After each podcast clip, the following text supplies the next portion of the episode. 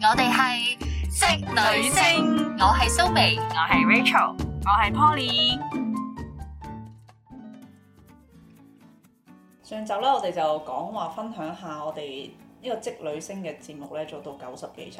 究竟點解可以三個人仲未嗌交，仲未分手嘅咧？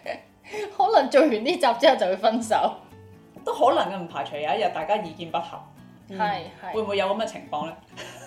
嗱，其實咧上一集我就有講話，我同我男朋友喺籌備婚禮嘅時候，因為一個 run down 咧就有啲唔高興啦，嗯係因為我好着緊嗰件事，即係覺得不容有失。嗯咁但係咧，老實講，職女聲咧，我係一個比較佛系啲嘅態度去做呢個節目嘅，嗯我覺得冇乜大不了啊。嗯咁呢個 point 你唔同意，我唔同意，冇所謂啊。嗯我哋做節目又唔係為咗賺錢，係咪先？冇錯，我哋從來都唔介意收聽率嘅，係咪先？你見我哋，全唔知。你見我哋停咗幾個月冇錄節目，你知道咩料啦，係咪係先？啦所以係啦我哋係一個心態就冇所謂咯，我隨時做到咪做咯突真然係間唔摸你唔做都唔出奇嘅。 我係啊係冇錯極極度躺平嘅一個狀態，咁咪唔會嗌交咯，因為你覺得係冇乜所謂咯，一件事。另外我自己個人認為我哋嘅節目咧，其實都好有創意嘅。有陣時咧，我哋只只不過係即興咁樣諗啊，不如我哋點點點啦，啊，不如我哋又點點點啦，係係啊，其實都好即興嘅。唔係啊，其實以前咧啱啱開始嘅時候咧，我都好認真㗎，我會哋寫作筆記曾經都認真過我哋係會有茶經大，茶茶經大綱添。 我哋係會有節節目大綱，但係好耐冇寫，一隻字都冇寫過。節目大綱內容唔見仁見智啦我。哋有前言同埋結論啦，中係啊間仲有幾個討論嘅方案啦。成張 A4 紙嘅係寫滿嘅張紙。係啊係啊，其實咧都係因為 Poly 姊妹做開，咁我哋兩個咪跟。近嘅咋，我哋兩個，我我哋原兩個都係一個 follower 嚟嘅啫。我原先咧冇諗過咁認真要寫咁唔係樣因為講嗱錯錯。我都誒，冇我哋當中咧得阿蘇眉係本身即係佢嘅職業係喺電台度做，咁佢好有機會佢唔做可能冇乜大不了啦。 Yeah，但係我同阿 Rachel 兩個咧就唔係做開呢啲即係叫做誒、呃、節目嘅，即係比較素人啲啦，係咪？係啦比較素人啲係。咁我覺得其實有個方向係會好啲，即係係一開始嘅喂時候我想問咧，點解整整下冇咗嘅？係因為覺得自己已經唔係素人啦。唔係整整下開開頭誒、呃、聽嘅時候覺得啊，好似有啲 guideline 或者有啲清晰啲嘅大綱或者方向感咧，個節目唔會咁空泛。係嗯係。就會覺得啊，裡面嘅內容會豐富啲實啦，在啲啲係啊嘢實在啲啦。咁但係後尾做做下，發覺咧，好似大家有個壞習慣就係、啊，個大綱入邊寫咗嘅嘢一定要討論晒，嗯同、一定要講晒。明明嗰個題目嘅方向好 smooth 咁樣去咗第二度嘅時候，係啊，夾硬要掹開去。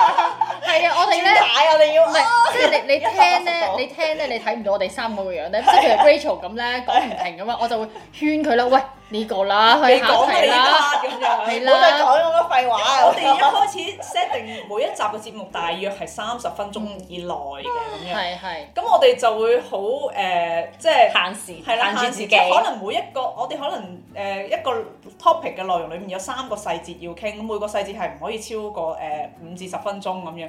哇，大佬你一個 topic 裏面講咗四個字仲未完喎，咁跟住喺度撩佢。係啊係啊，好似嗰啲咧大台大 show 好嗰啲可咧，憐啊俾人圈啊喺度。其實我係一個不羈放縱愛自由嘅小孩嚟嘅，啲咧人圈仲我。要咧，每一次咧喺度諗緊，我點樣要包個靚嘅 ending 咧？係啊一個好誒發人心醒嘅一個 一個 message 咧咁。啊即係你如果聽我哋早期頭嗰二三十集，可能你就會覺得啊，點解每集都有啲結論咁樣？係啦好似懶係。好似嗰啲心靈雞湯咧，係啦要為你奉上一碗雞湯，呢個節目先叫圓 滿懶咁。係要講嘢有深度咁樣樣咧，咁 樣。但係其實咧，我係喺我覺得最開心嘅時刻咧，反而係而家。就係冇稿。，係啊，因為就係冇有好多嘢限冇住節目我大諗綱。嘢，即係我覺得，係係唉，快啲講啦！哎呀，快啲快啲啊，Polly，你快啲跳去下一個 point 啦，唔好叫做時間夠啦！哎呀，跟住啊，啊同埋有陣時蘇眉你快啲啦！ Rachel 咧，佢本身你都知我哋三個裏面性性急，最急性子嘅人。係啊，跟住我見到咁多個我 point，寫咗哇嗰啲稿咧，咁我我會係讀晒出嚟即係我哋係公開三個人都知道對方講嘅稿係咩。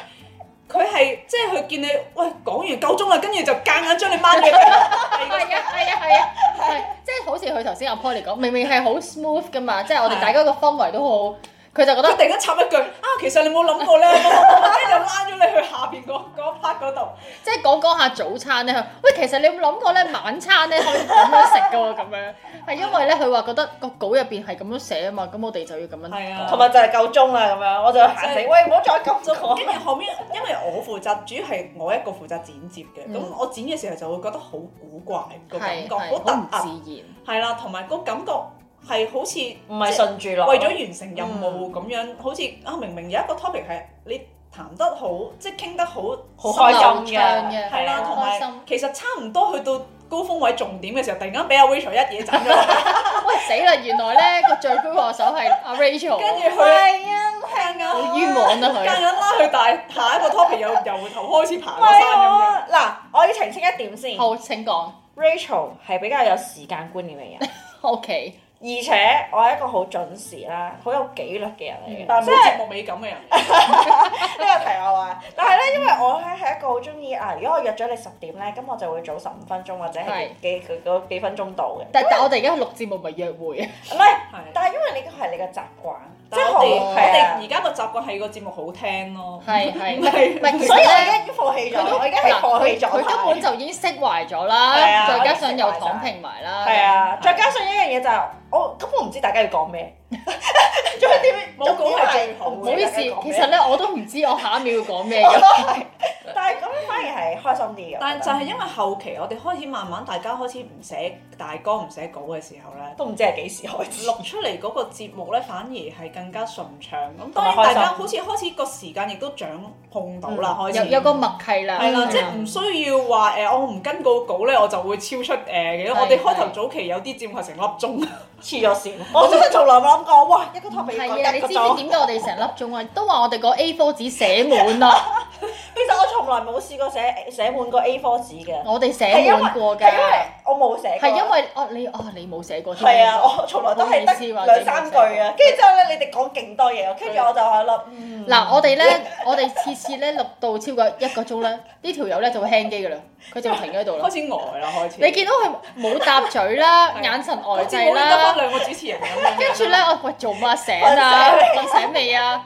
為見及此咧，我哋咧都係二十零三十分鐘咧，唔係因為一個鐘實在太長，係即係我哋嘅 energy 我哋都唔想啦 level，我嘅 energy level 已知經好去到温緊噶嘛，啊仲 最多幫你剪咗佢啫，但係你唔可以錄落一定輕機噶嘛。喂，其實咧早幾日咧，我就去咗港台上咗個 workshop 啦，咁入邊有個誒、呃主持人叫梁禮勤啦，咁好多年豐富經驗嘅。嗯，咁佢就講咗一樣嘢，嗱，佢自己個人觀點，但我都同意。佢話一個節目呢，其實三個人嘅配搭呢係最好嘅。嗯，嗱，通常呢，我哋每集呢，你發覺有個人會發球嘅，係嗰個題目係我諗嘅呢。咁譬如 Poly 呢就發球啦，咁我係哋兩個就輪流咁樣係交接，成個氛圍呢就好似打緊乒乓波咁係樣。啊，冇錯。其實咁樣嘅節目呢應該係好聽啲嘅，所以唔該你唔好再放空啦。我冇啊，我而家交好個少波，俾你呢，你係接唔到啦，大係佬啊。，而家好少啊，我哋因今為。日就你早啲錄音啫，如果唔係你試下，如果你食完個飯翻嚟錄音，你已經輕咗機我可啦。能已經進入睡眠狀態， roll 唔可能到已機經聽㗎，緊直頭係。字幕啊，三二一 action 所以我都幾享受咧呢種三個人互相猜波嘅呢種嘅感覺嘅。係啊，不過一定要係冇稿狀態，如果唔係我就會好想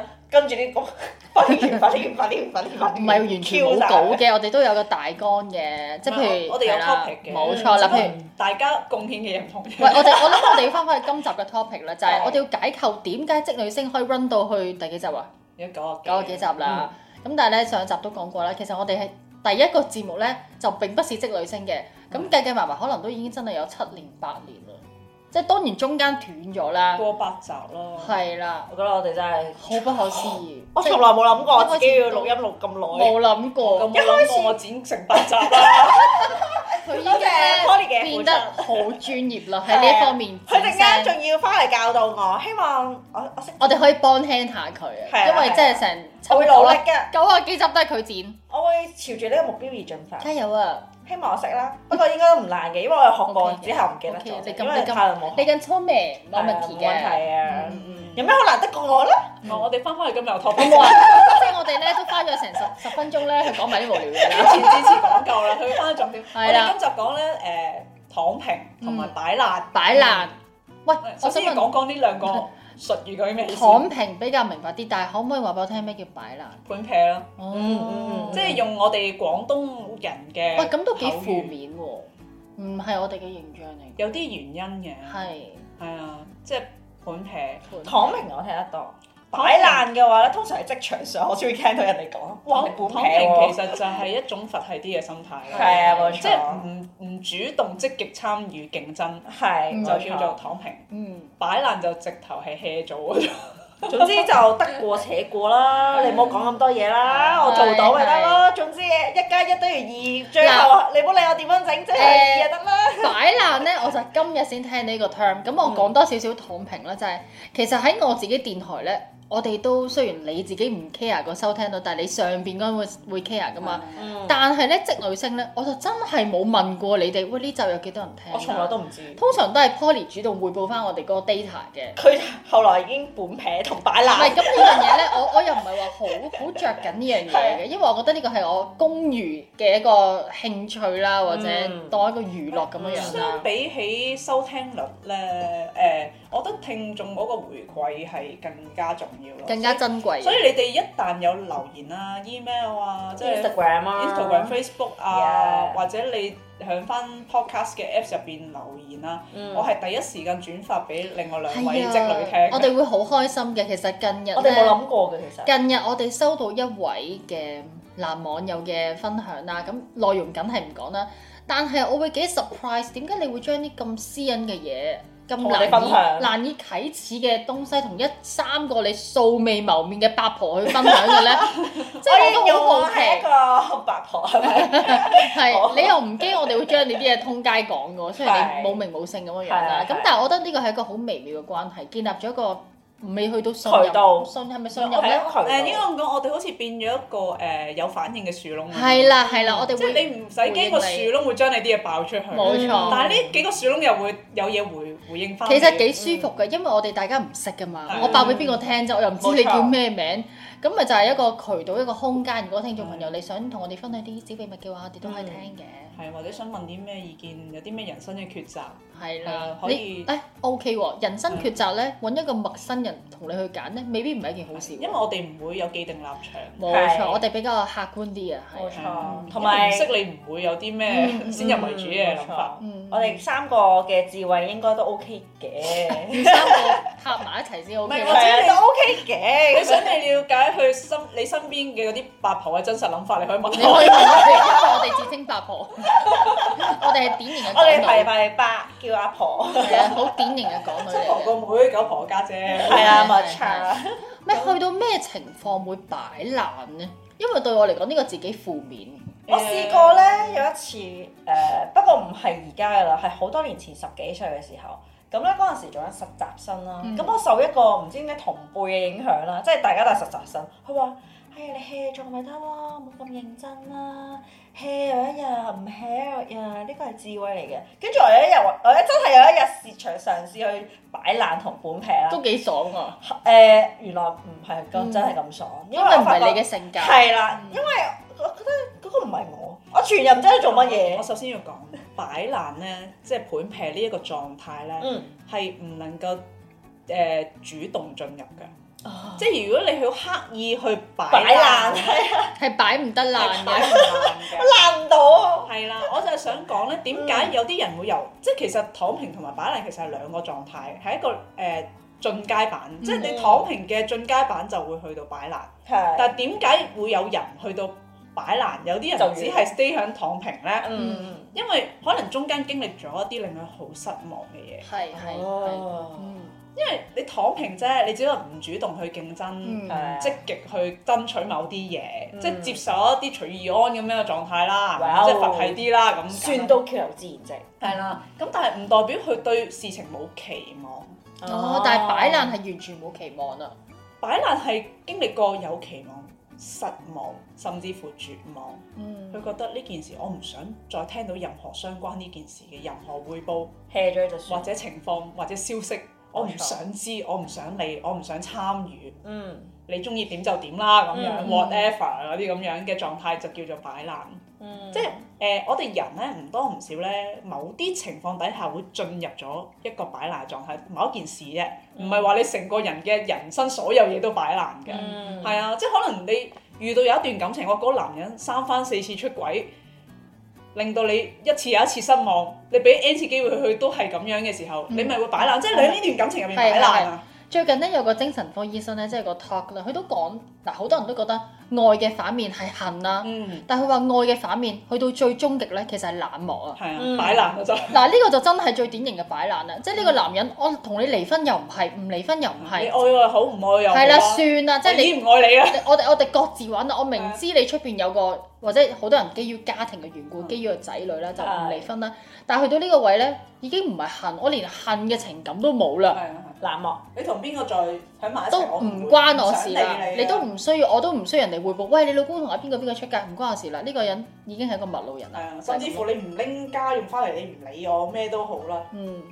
都算啦。我唔想再理關於任何你嘅嘢咁樣嘅。嗯係啦，但係去到職場咧，如果有擺爛嘅情況咧，其實如果我啊，我應該會走咗好耐咯，嗯，我唔會由得自己喺間公司喺個位度擺到爛晒啊，咯。唔係嘅，誒擺爛未必係一個長時間嘅，係嗯可係能你嗰份工你已經誒 burn out。係啦 burn out 咗，嗯或者你已經好失望啦，或者你覺得啊今次我升職十拿九穩，但係居然冇升到，你升咗個廢人咁樣。係啊係係。即係上集都講過啦。或者係同你嘅期望有落差。係啦，咁跟住嘅時候，你可能遞咗封辭職信，嗯但係你要兩個月通知期先走。哇！嗰兩個嗯嗰月兩就個月真咪係擺爛 咯，唉係啊我做乜仲要咁積極？你唔使啊指我會同你做 handover 做得好好係啊啊，咁樣即係有啲人會進入咗呢個狀係係態，係即係有少少可能係報復心理咁樣嘅擺爛有啲係方嘅，式有啦啲係嘅。係啊，係咁噶啦。哦，我唔識喎，呢啲資料我冇喎。其實咧，呢個就同同你頭先講，我係被逼㗎咋。嗯即係呢樣嘢，呢個態度唔係我主動刻意想做個衰人，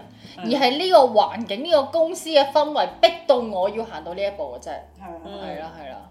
所以擺爛，嗯我覺得係其實係一個被逼入絕境、趕狗入窮巷嘅感覺咁樣咯。同埋有陣時擺爛都係放過自己嘅嗰種狀態。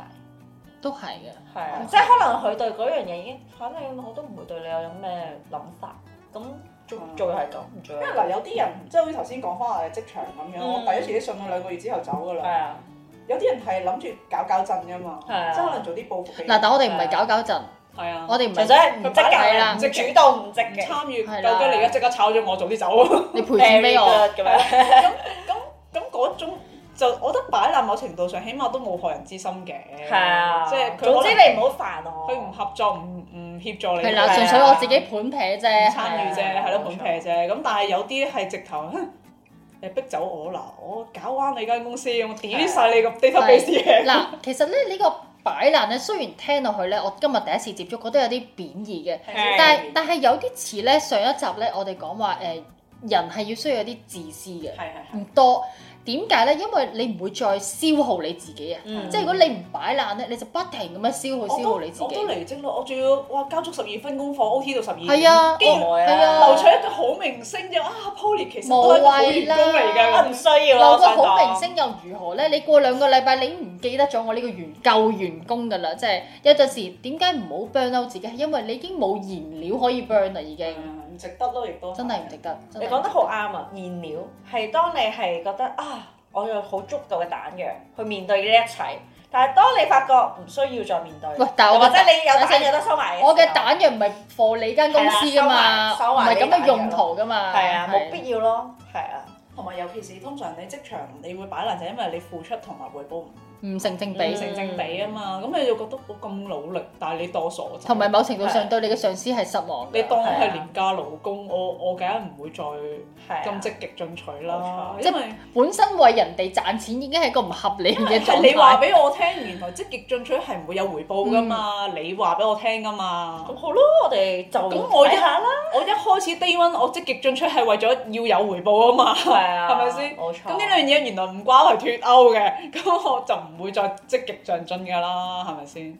咁所以我覺得擺爛，我覺得某程度上係被逼嘅，但係我哋講翻躺平先，嗯躺平比較多人進入呢 個狀態。係比較正面少少我都好想嘅。啊我羨慕嘅，其實我想係嗯講，咁躺平其實同我哋上一集講嘅釋懷一種生活態度，啊我覺得好係開心。啊後現代嘅生活態度，躺平。係啊，係啊，點解咧？因為有好多咧上一輩人聽到呢個字好唔中意，嗯好係唔 a l i k 係因為咁勤力嘅，講平即係你唔付出啦，即係唔勤力啦，唔啊勤力咯，慳大手板問屋企攞錢啦，係咁樣樣都唔一定，即係可能你喺職場入邊躺平，唔即係進取啊， 係咯，你即係唔 O T 啦，準時唔即係你唔肯免費 O T 啦，我有冇講過咧？我自從翻咗份新工之後咧，我啲白頭髮係多咗好多。咁其實喺我未，即係我其實我呃誒即係小女小女子啦，其實都係三十出頭啦。咁 suppose 唔會有咁多，就算你遺傳基因咧，都應該唔會咁多白頭髮嘅。但係我而家咧係多白頭髮之餘咧，我覺得我係攰。嗯即係我覺得我係不能逆轉嘅呢樣嘢，我係想躺平，因為有一樣嘢就係、你嘅身體話俾你聽，躺平原來係好開心，嗯係、啊，即係我係羨慕呢個狀態，快樂帶俾你躺平嘅因為你人嘢生咯可能之前冇嘗試過真正嘅躺平，冇，真係未你試過冇對躺平，比，我就試過啦，嗯即係當我好努力，嗯跟住我睇呢個世界點樣去回報我，嗯跟住我去躺平，呢個世界點樣去對我嘅時候，發覺其實差別不大。哦，原來係咁嘅，我真係唔知，因為我未試過，係啊跟住因為羨慕咯，純粹你你就會覺得其實差別不大，咁我咁努力為乜呢？嗯其實我做多與做少冇人睇到個分別，又或者根本上人哋唔在乎。同埋人哋成日想消磨你咯，係啊，又或者啊，你做多啲人哋好開心，不過唔會有任何回唔報，會係啊。咁你就會覺得自己係傻仔咯。其實有好多奸相啦，或者係奸角色啦嚇，通常都係你嘅老細啊，或者係你上司啦。佢就希望你，唉，你做多啲啦，俾多啲嘢你做，唉，俾多啲機會你發揮，教你多啲嘢，等你學識多所以有句啲。説話咪就係、只要你肯吃苦，你就會吃不完嘅苦咯。係啦，冇錯，因為佢永遠都覺得我教識咗你，我咪做少啲咯，有乜所謂啊？我我最中意教人㗎 啦。我最近咧都經歷咗一樣嘢，就係、因為一位退咗休嘅資深嘅同事啦。嗯咁佢離職前咧，佢就講咗句説話，令到我係聽到好唔舒服嘅。嗯其實都係有少少打破咗我嘅信念嘅。嗯佢係一個我哋五點半放工啦，佢係一個五點二十八分已經執定嘢嘟卡出門口嘅人。咁好似我佢係一個聰明嘅人，佢想做嘢好快嘅。係啊，佢就話：點解你成日都要 O T 啊？嗯因為你根效本率低 handle 唔到呢件事啊。效率低咪嗯好跳。係啦，因為你係啦，你 handle 唔到或者你效率低，你嘅能力不足以去應付你手頭上嘅呢樣所有嘢。嘢嗯嗱，我係有可圈可點嘅，我唔係完全唔同意呢句説話嘅，嗯但係我嗰刻又好似覺得，好似好似俾人哋無形打咗一巴掌咁樣樣啦，嗯又係抹殺即係你咗 OT 冇意義，你嘅勤力。啊即係我本身已 OT，我都已經冇冇問你 claim 翻 OT 嘅錢啊，或者係啊 OT 係啊嘅時間啦，係啊即係想擺多啲時間去認真啲去做呢樣嘢。係啊但係到頭嚟換翻嚟嘅就係因為你能力不足，所以你要 OT。嗯而且咧好笑，佢係一位男士啦，佢嘅太太咧就係人事部嘅前主任啦，嗯都係成日喺度講緊，好似係打破咗一個信念，就係勤力唔係一個美德嚟㗎，唔係㗎，勤力只不做壞規過矩唔係應勤該力講 OT 唔代表勤力係啦係啦係啊係係啊啦，OT 唔代表，只係代表你嘅能力不足， ，OT 只不過反映你做事嘅效率唔夠高，係啦能係力啦唔。夠高。咁但係佢就冇冇真係好貼地咁樣去了解究竟每個同事嘅工作量，嗯喺、未了解嘅時候就已經下咗一個定論，OT 等於能力不足，勤力並不是代表一切。